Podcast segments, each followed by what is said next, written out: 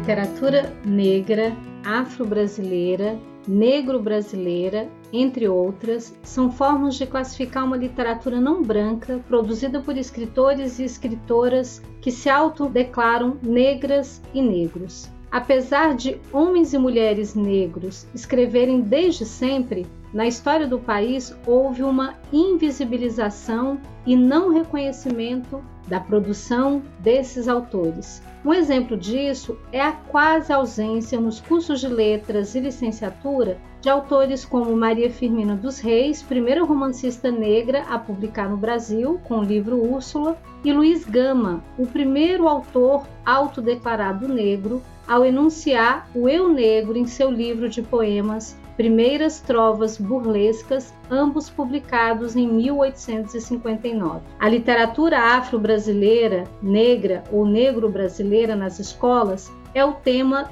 deste episódio do podcast Educação na Ponta da Língua, um bate-papo de professora para professora sobre assuntos relevantes da educação. Vem comigo que a conversa está imperdível.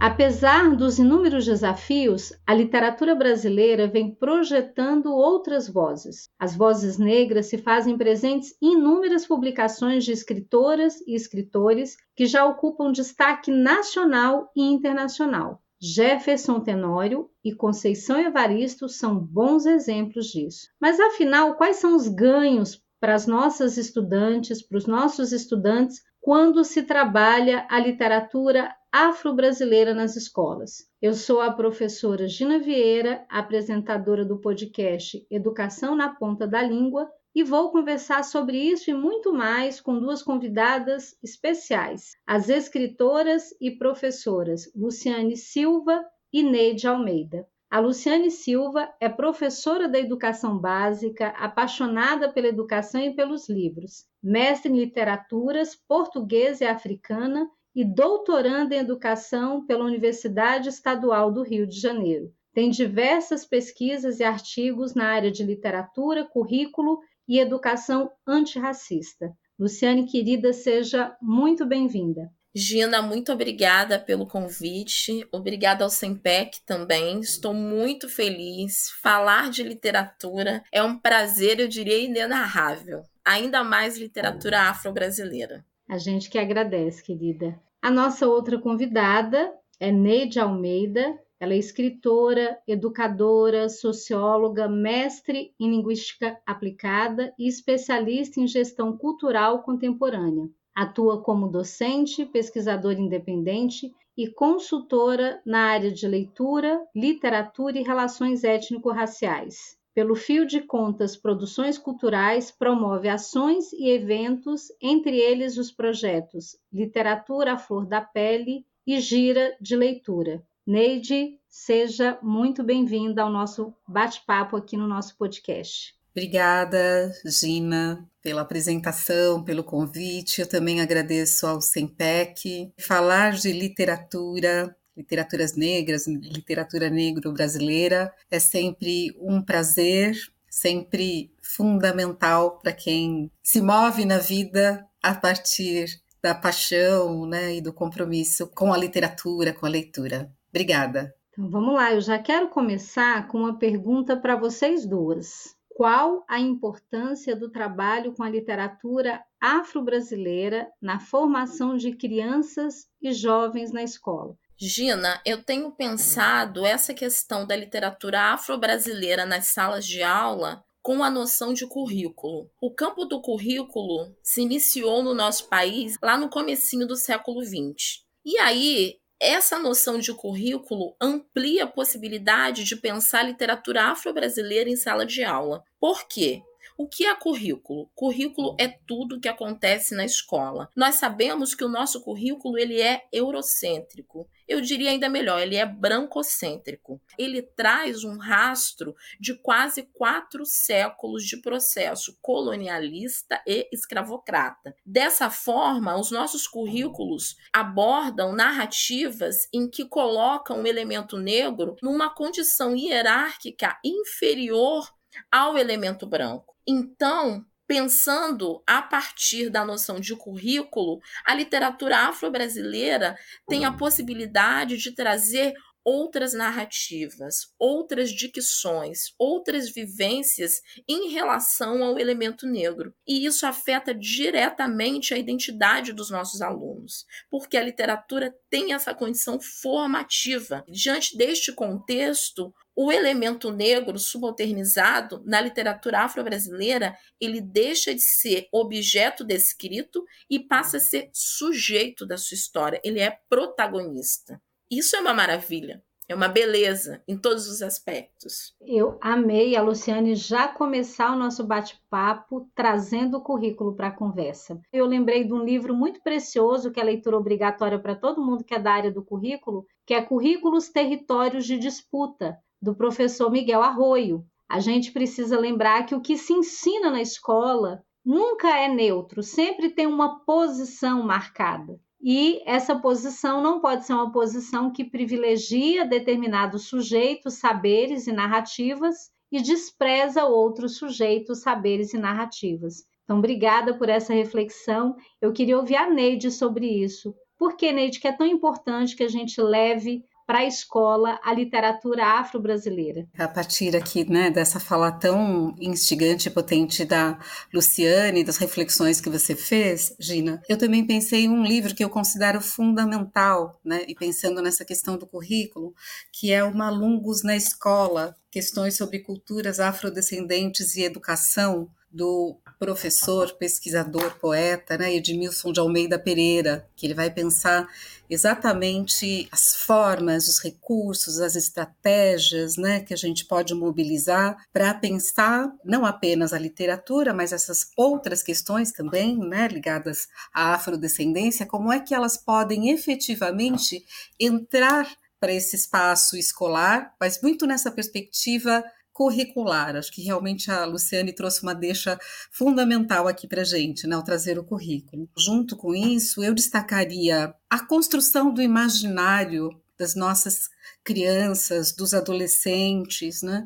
E que a gente sabe que em muitos casos nesse nosso país tão desigual, que a construção desse imaginário tem um impacto muito forte da escola. Então, aquilo que a escola oferecer ou aquilo que ela ocultar, aquilo que fica fora da ação da escola, pode não estar presente na experiência de muitas dessas crianças, dos adolescentes e dos adultos que eles serão. Então, acho que trabalhar a literatura negra nas escolas é assumir o compromisso de contribuir de forma efetiva, não preconceituosa, não racista, para a construção do imaginário das e dos estudantes. Né? Muito colado a isso, a gente pode pensar na questão da própria representação. Sabemos e podemos recorrer, por exemplo, ao professor Antônio Cândido, quando fala do direito à literatura como um direito fundamental para a constituição do sujeito.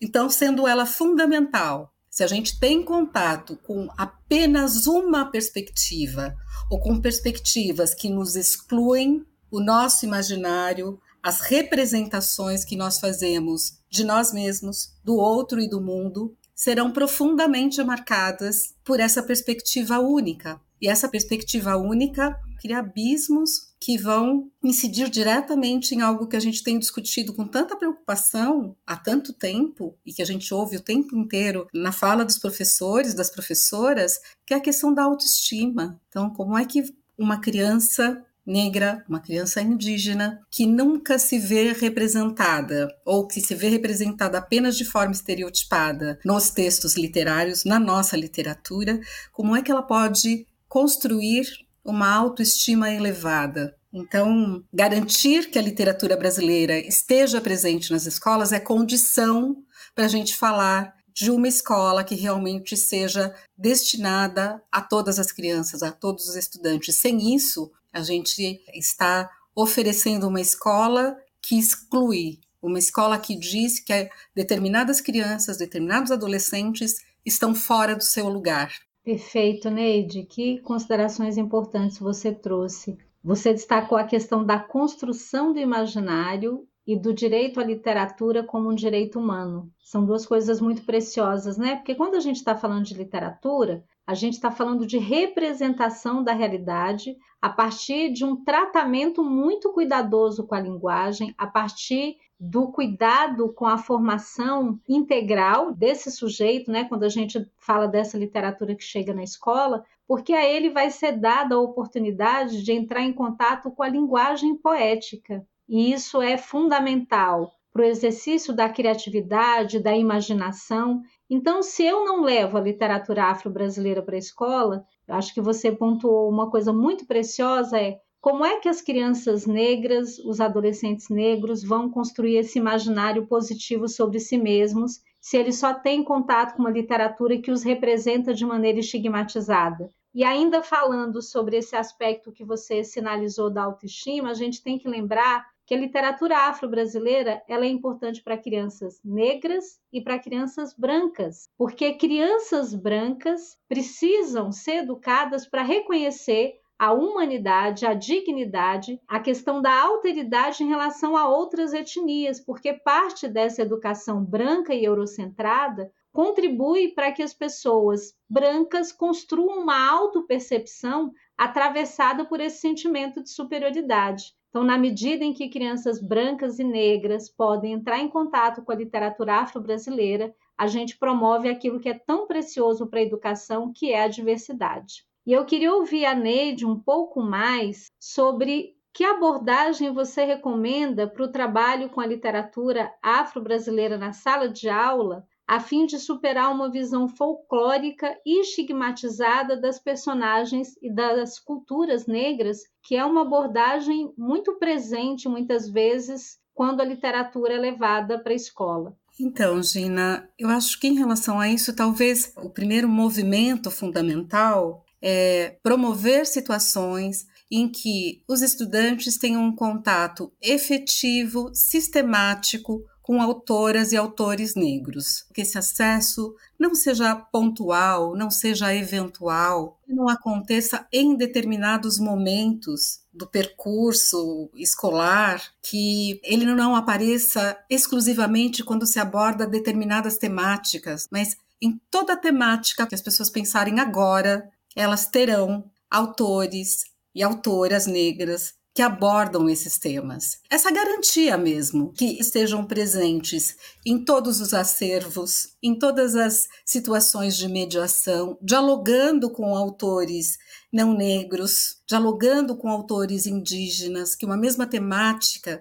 que uma mesma questão seja pensada a partir de diferentes perspectivas. Eu diria que esse precisa ser um princípio, não é fazer concessões a literaturas negras, é promover o tensionamento, eu diria, do próprio conceito de literatura, na minha opinião, o conceito de literatura que foi construído, que geralmente é acionado em nós quando a gente diz literatura, precisa ser desconstruído, ressignificado, de forma que quando a gente disser literatura, a gente pense também nessas produções todas que a Luciane mencionou lá no comecinho, que ficaram fora. Então, para fazer isso, é fundamental que essa seja uma presença intensa, sistemática, no acesso, no contato, na leitura das crianças, dos adolescentes, dos professores, dos gestores que estão na escola, de todo mundo que pensa escola. Né? A gente pode pensar, inclusive,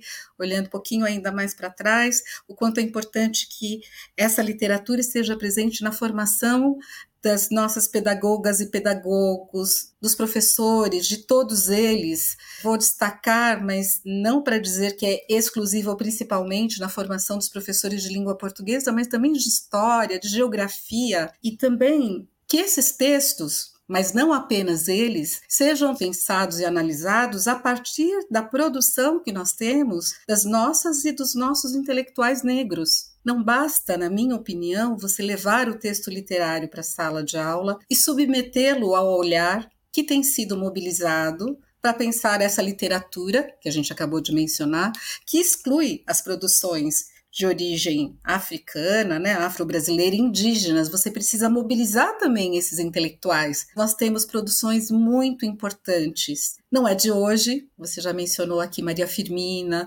Luiz Gama, a gente falou do Edmilson, o Cuti, o trabalho fundamental que a gente tem nessa coleção Literatura e Afrodescendência no Brasil, organizada pelo professor Assis Duarte e pela professora Maria Nazaré Fonseca. Quer dizer, a gente tem um número muito significativo de intelectuais que pensam a literatura e que nos apresentam chaves fundamentais para a gente olhar não apenas para as literaturas negras, mas para todas as literaturas. Por exemplo, o conceito de escrevivência, cunhado pela Conceição Evaristo, que, na minha percepção, precisa ser mobilizado toda vez que a gente falar de literatura hoje, independente da gente estar tá falando de literaturas negras ou não. Olha, esse ponto que você trouxe, Neide, ele não é um detalhe pequeno, né? Porque quando a gente fala de literatura e do específico literário, a gente precisa lembrar que para compreender uma determinada obra literária, a gente também precisa de um aporte teórico. Falar de levar a literatura afro-brasileira para a sala de aula significa, sim,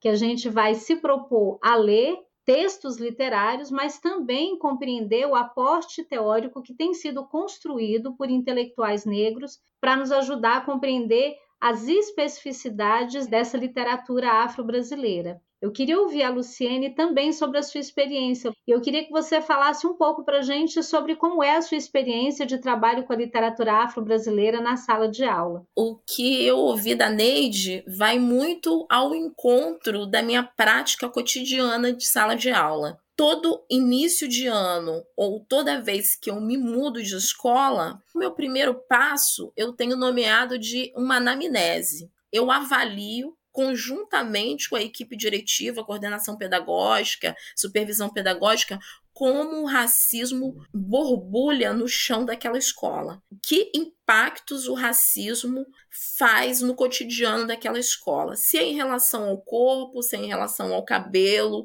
se é em relação a xingamentos. Então, eu considero que seja importante atuar a partir do que a Neide disse, verificando que acervo a escola tem para uma educação antirracista. Então, após essa anamnese, eu verifico o acervo que a escola tem de disponibilidade de intelectuais negros para dar suporte a nós, professores, e de narrativas que desconstruam o racismo para cada série. E aí eu penso muito no livro da autora Nilma Lino Gomes, O Movimento Negro Educador, que ela fala que a pauta do movimento negro essencial sempre foi educação. Então, uma educação antirracista precisa ser o primeiro passo de qualquer trabalho, abordagem que aconteça nas nossas salas de aula. Por quê? Porque todas as nossas relações sociais, sejam elas de quaisquer natureza,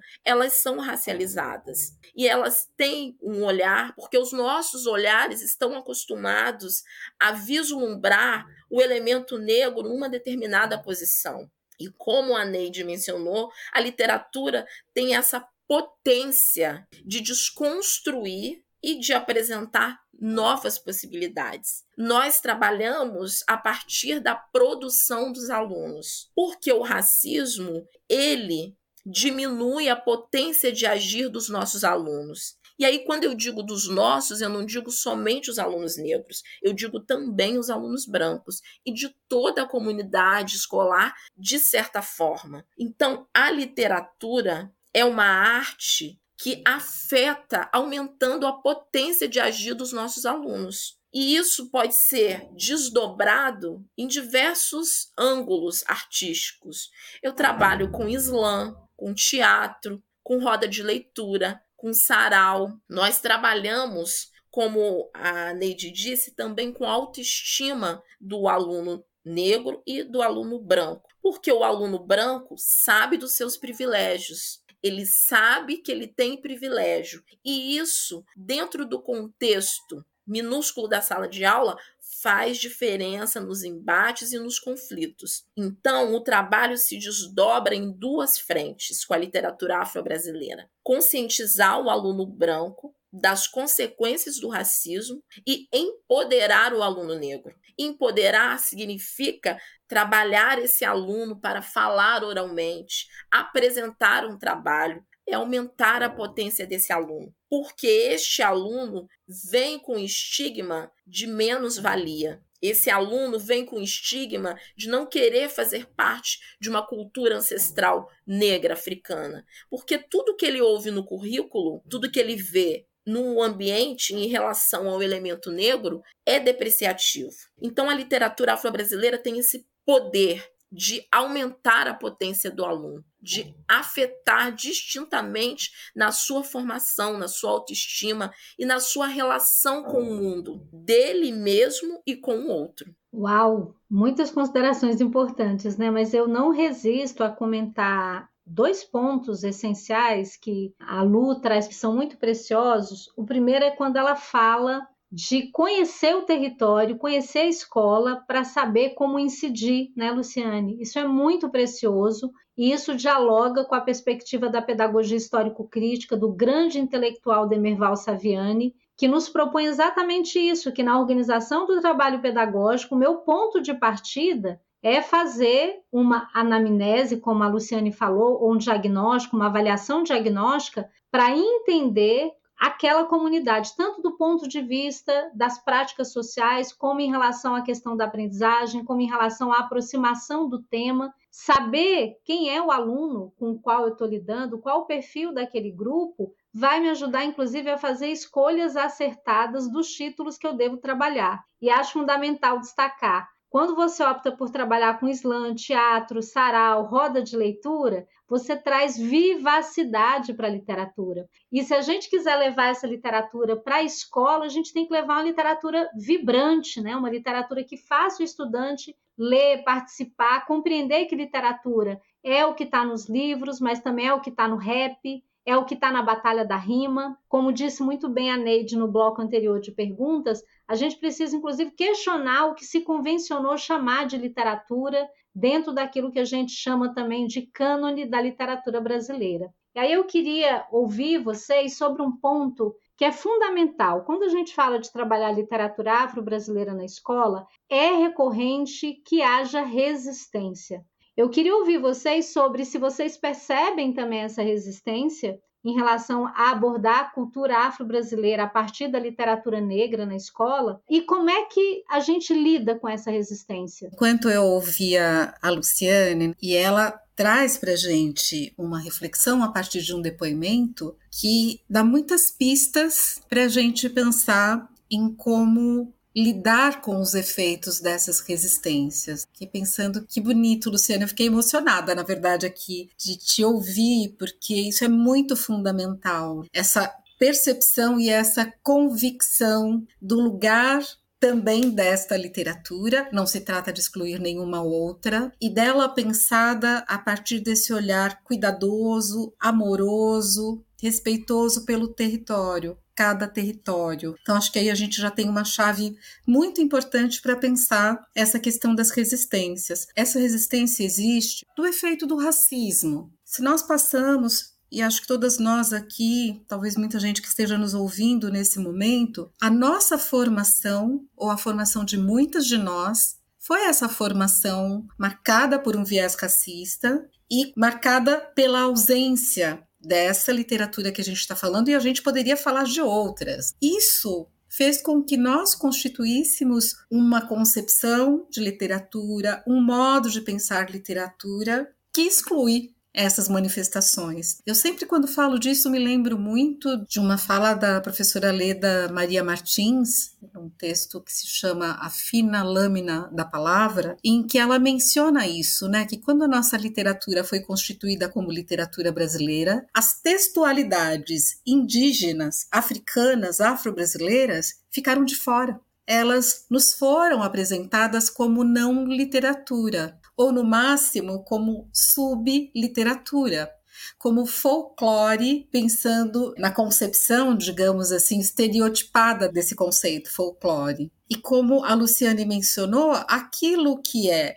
menos, aquilo que é sub, a gente tende a rejeitar. Se a única chave que a gente tem para olhar para essa produção é a de sub, então como eu supero? Como é que eu constituo o meu repertório a partir daquela que não é sub? Então, eu penso que essa resistência, talvez a primeira coisa que a gente precise fazer, aí lembrando da Grada Quilomba, é reconhecer que essa resistência está relacionada a um efeito do racismo. Eu não estou dizendo a pessoa é racista, mas todos nós vivemos sob o efeito do racismo. Então é preciso a gente reconhecer que resistir a uma determinada produção cultural, resistir a uma certa literatura, a presença, o contato com ela, é efeito desse racismo.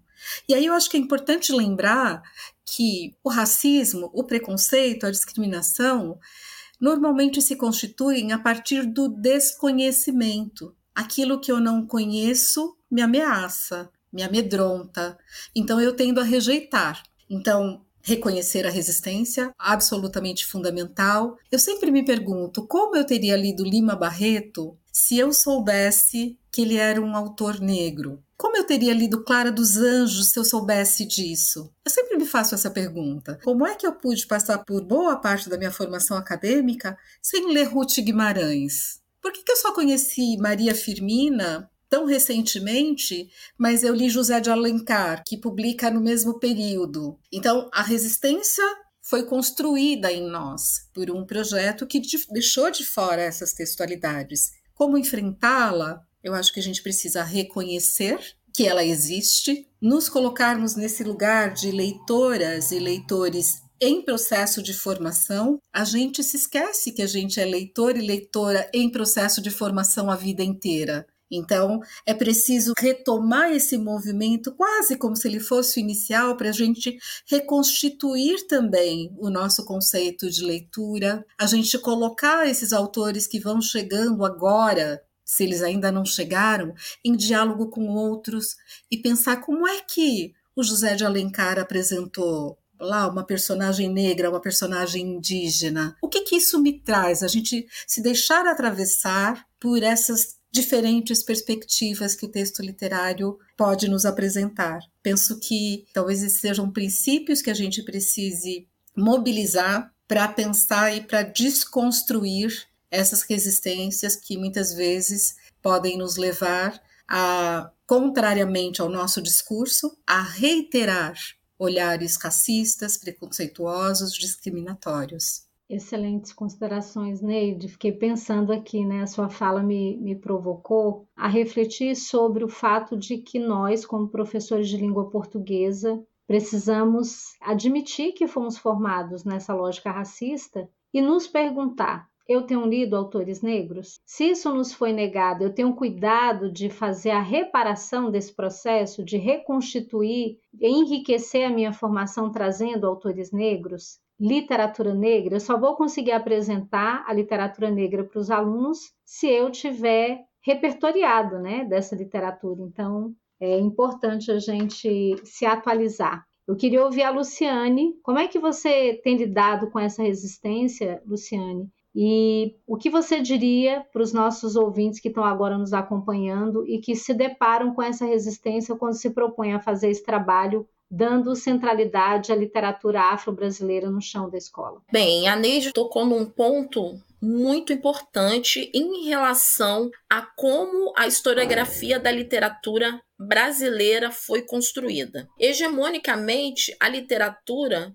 foi construída a partir de um olhar brancocêntrico. Então, como a Neide disse, a literatura afro-brasileira é tida paralelamente a essa linha do tempo da historiografia literária brasileira. Não só a literatura, todas as artes produzidas pela população negra é tida como contributiva à história do nosso país. Quando, na verdade, nós não estamos contribuindo, nós estamos formando literatura, nós estamos formando arte. E aí eu fico pensando no que ela disse, que essa resistência é parte daquilo que a gente não conhece, Eu também só soube que Machado de Assis era negro no final da minha graduação. E saber disso antes teria feito uma diferença enorme na minha vida.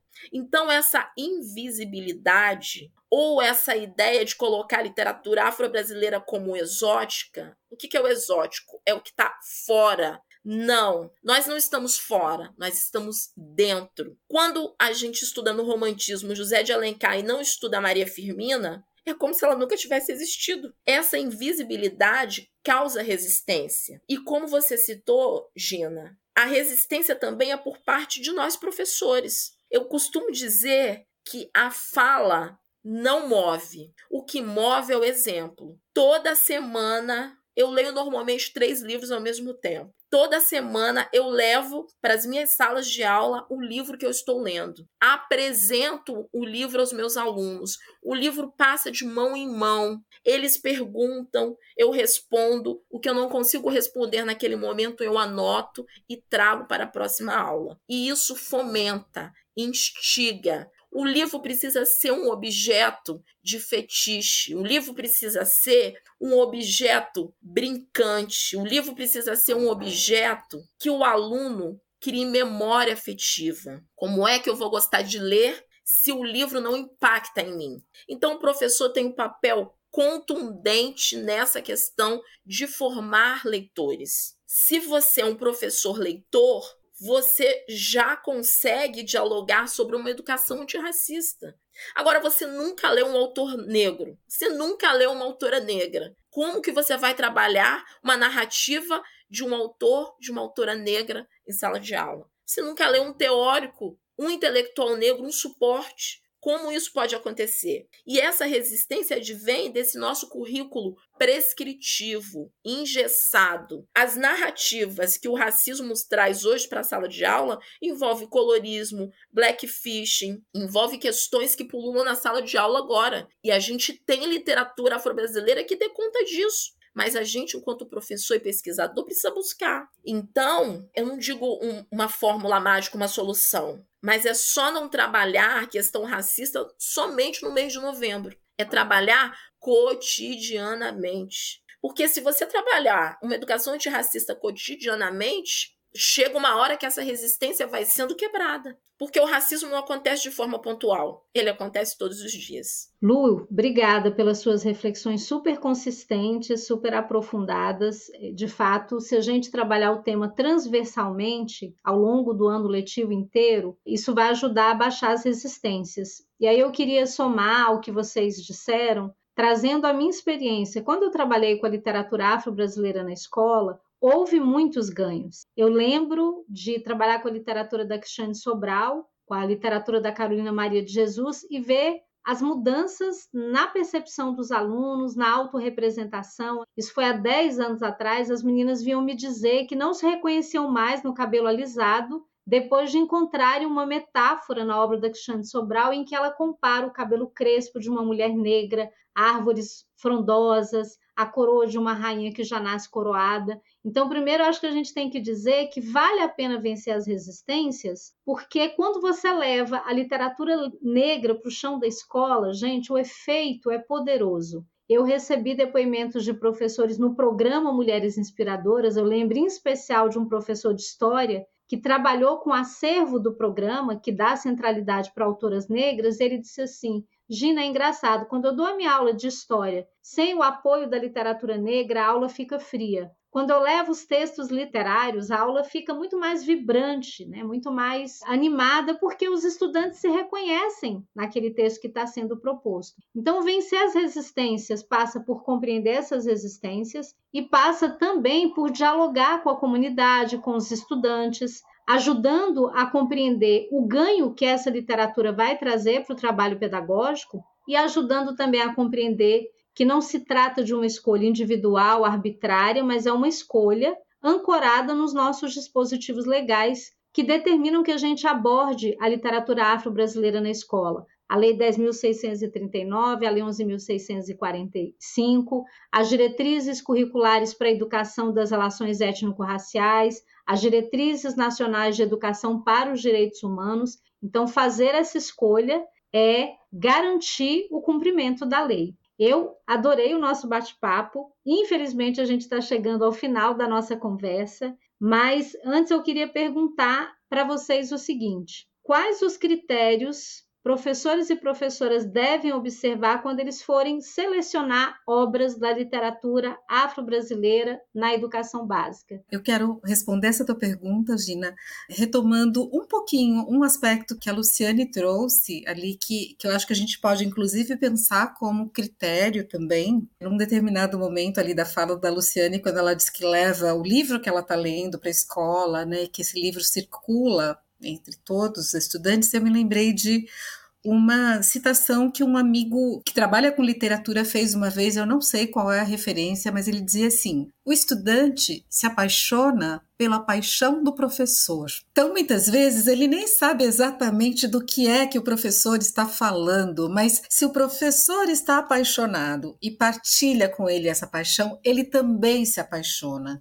a gente pode até dizer, ele também pode se apaixonar. Então, fazendo esse link, talvez o primeiro critério para selecionar as obras talvez seja esse, assim, o que que você está lendo e te afeta? E te toca profundamente, e te move, te desloca. Talvez esse seja o primeiro critério. E às vezes a gente pensa, ah, mas eu não posso ler esse livro porque a faixa etária. Às vezes você não vai trabalhar aquela obra com o estudante, mas se você partilhar com ele o trechinho que mais te tocou, aquele que te deixou numa emoção que você precisava partilhar com alguém, como diz o Bartolomeu de Campos Queiroz, né? Que a beleza é algo que a gente não suporta sozinho. Quando a gente vê alguma coisa muito bonita, a gente fala: "Nossa, fulano precisa ver, ciclana precisa ver". Então, talvez partilhar essa paixão seja aí um primeiro critério. Um outro que eu fico pensando e que você pontuou, Gina, é que é um desafio, né, para professores, gestores, para todo mundo é um desafio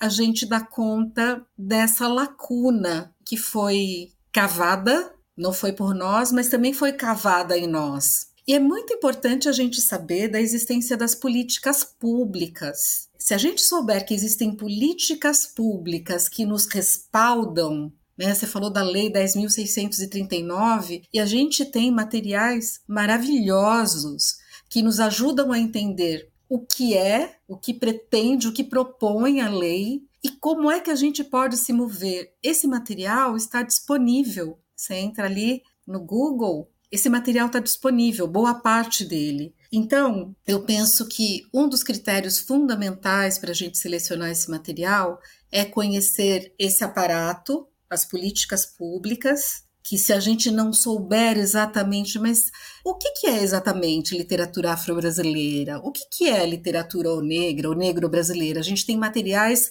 que nos dizem, que nos contam isso, e são materiais construídos por profissionais, por pesquisadores, com participação de pesquisadores que estão no chão da escola, como a Luciane, há muito tempo, não é uma produção recente. Essa produção existe desde sempre. A Luciane mencionou o currículo, acho que 1920. A gente sabe que desde sempre os movimentos negros, que não eram ainda reconhecidos como movimentos negros, atuavam nos processos de educação. As políticas públicas que nós temos hoje estão sendo construídas desde sempre, assim como a nossa literatura. Então, conhecer esses materiais, saber que a gente tem algumas grandes referências. Eu mencionei aqui, né, esse material do Literatura e Afrodescendência. A gente tem um site, o Literafro, quem estiver nos ouvindo ainda não tiver entrado, digita Literafro. É um material precioso, vocês vão ter dicas incríveis. Serão apresentados a autoras, a autores, a pesquisadores que vocês podem considerar que são referências fundamentais para vocês escolherem os, os textos, os livros, os materiais que vocês vão apresentar em sala de aula. Amei esses critérios, Neide. Ó, oh, gente, lembrem dessa frase preciosa que a Neide trouxe: o estudante se apaixona pela paixão do professor. Só forma leitor quem também é leitor, né, minha gente? Lu, quais são os critérios que você definiria para professoras e professores que querem escolher obras vinculadas a essa literatura afro-brasileira? Dialogando com a Neide, aquilo que me afeta o que me transcende. Você não pode ter uma relação com o livro de sentar no sofá, ler o livro, fechar, ler e aquilo não te provocar, aquilo não te instigar. Você precisa de uma literatura que te revire do avesso, que te vire de ponta cabeça. A literatura tem que te sacudir, tem que te dar um soco no estômago. A literatura é uma arte, então ela tem que fazer uma catarse em você.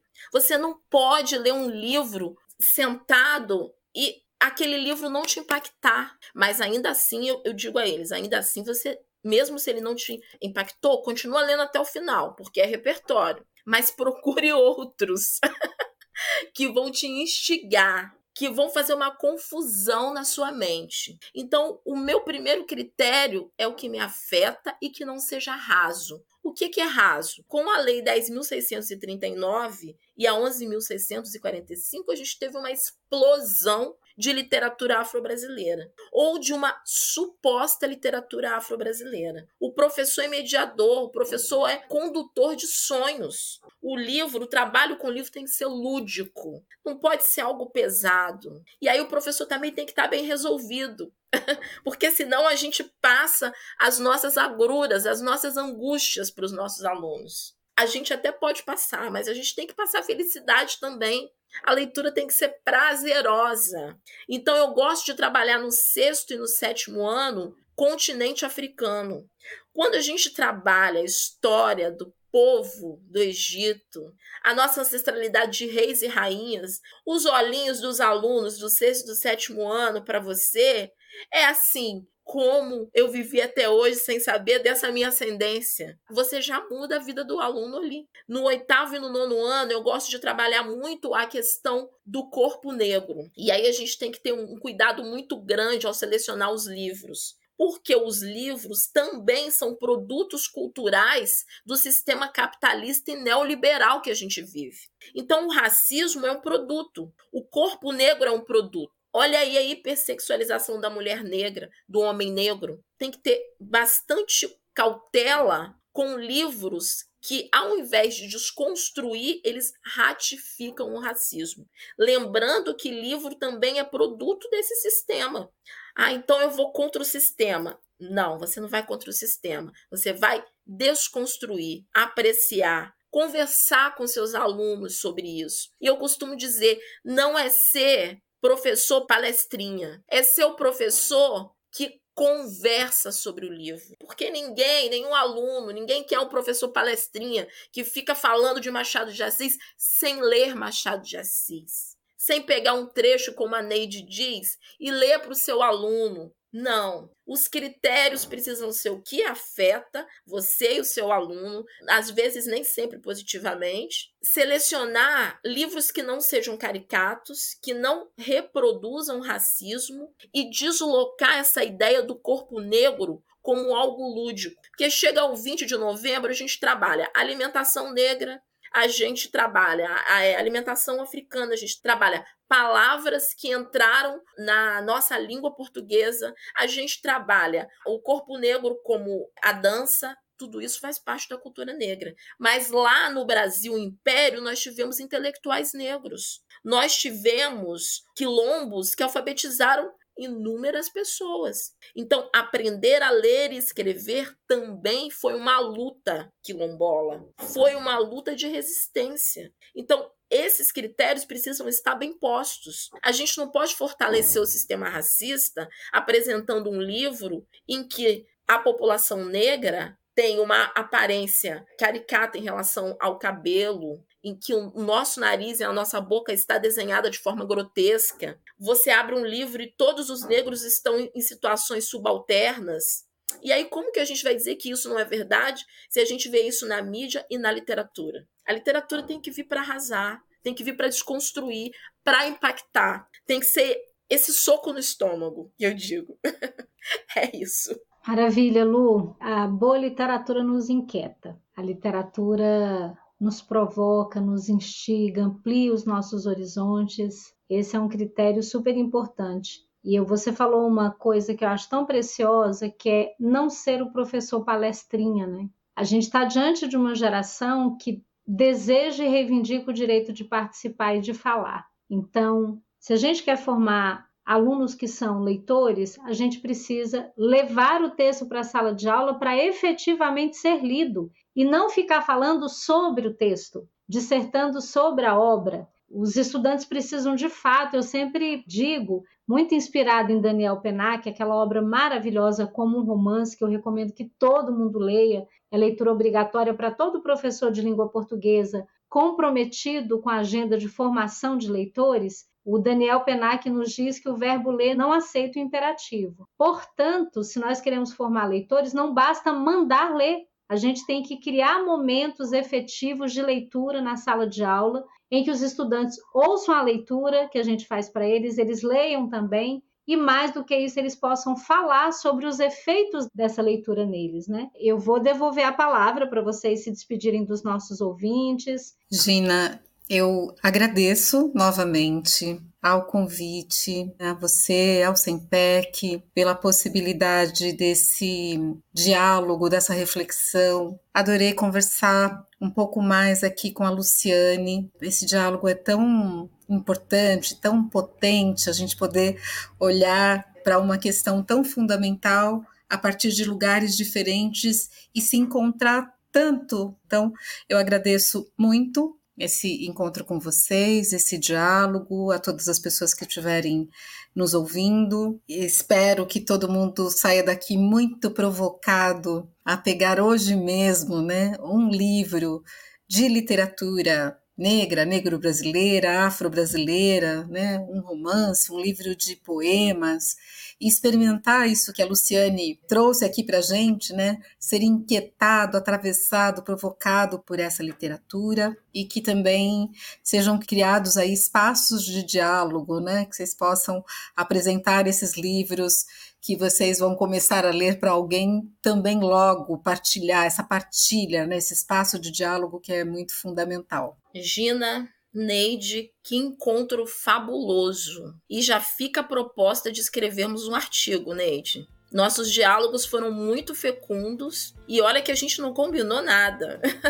e tudo se entrelaçou muito bem. Estou muito feliz com essa possibilidade de falar do meu trabalho, né, da minha vida, porque eu não consigo dissociar quem é a Luciane, quem é a professora. Eu dou aula também para uma escola de formação de professores e é muito instigante porque a gente ouve, ela tende como a paixão pela literatura e pelos livros influencia. E aí eu quero dizer também que eu tenho um e-book que se chama Enegrecendo o Currículo com a Literatura Afro-Brasileira, no qual eu faço 70 sugestões para cada série, do sexto ano ao ensino médio, de que livros a gente pode trabalhar para desconstruir o racismo estrutural. E eu quero agradecer mais uma vez essa oportunidade de encontro. E eu quero encerrar minha fala com uma frase da Carolina Maria de Jesus: Quem não tem um amigo, mas tem um livro, tem uma estrada. Então, que o nosso encontro de hoje possa aumentar a potência de outros professores nessa estrada, nessa caminhada que é a literatura afro-brasileira. E eu não quero ser só uma escritora uh, sentada à frente de um computador eu quero ser tudo isso que Deus me deu a oportunidade de ser. Eu me acho bastante, entendeu? Que eu, eu, eu reconheço os meus defeitos e as minhas qualidades. Eu não quero ficar prensada num espaço. Eu nasci para voar. Parafraseando a escritora mineira Geni Guimarães, nessa entrevista feita pelo programa Escrevendo o Futuro em 2021, a literatura afro-brasileira nasceu para ficar, enraizar e voar. Cabe a nós, educadoras e educadores, aceitando o convite dessas autoras e autores, mergulhar com nossos estudantes nesse universo de narrativas e poéticas a desvendar.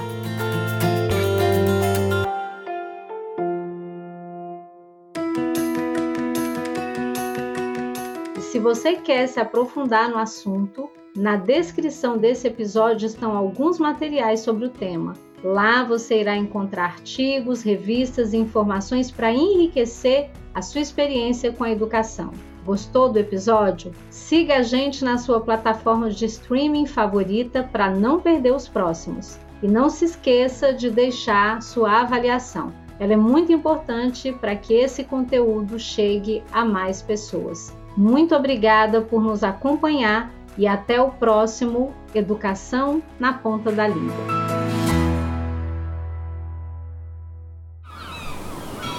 Este podcast foi editado pela Maremoto.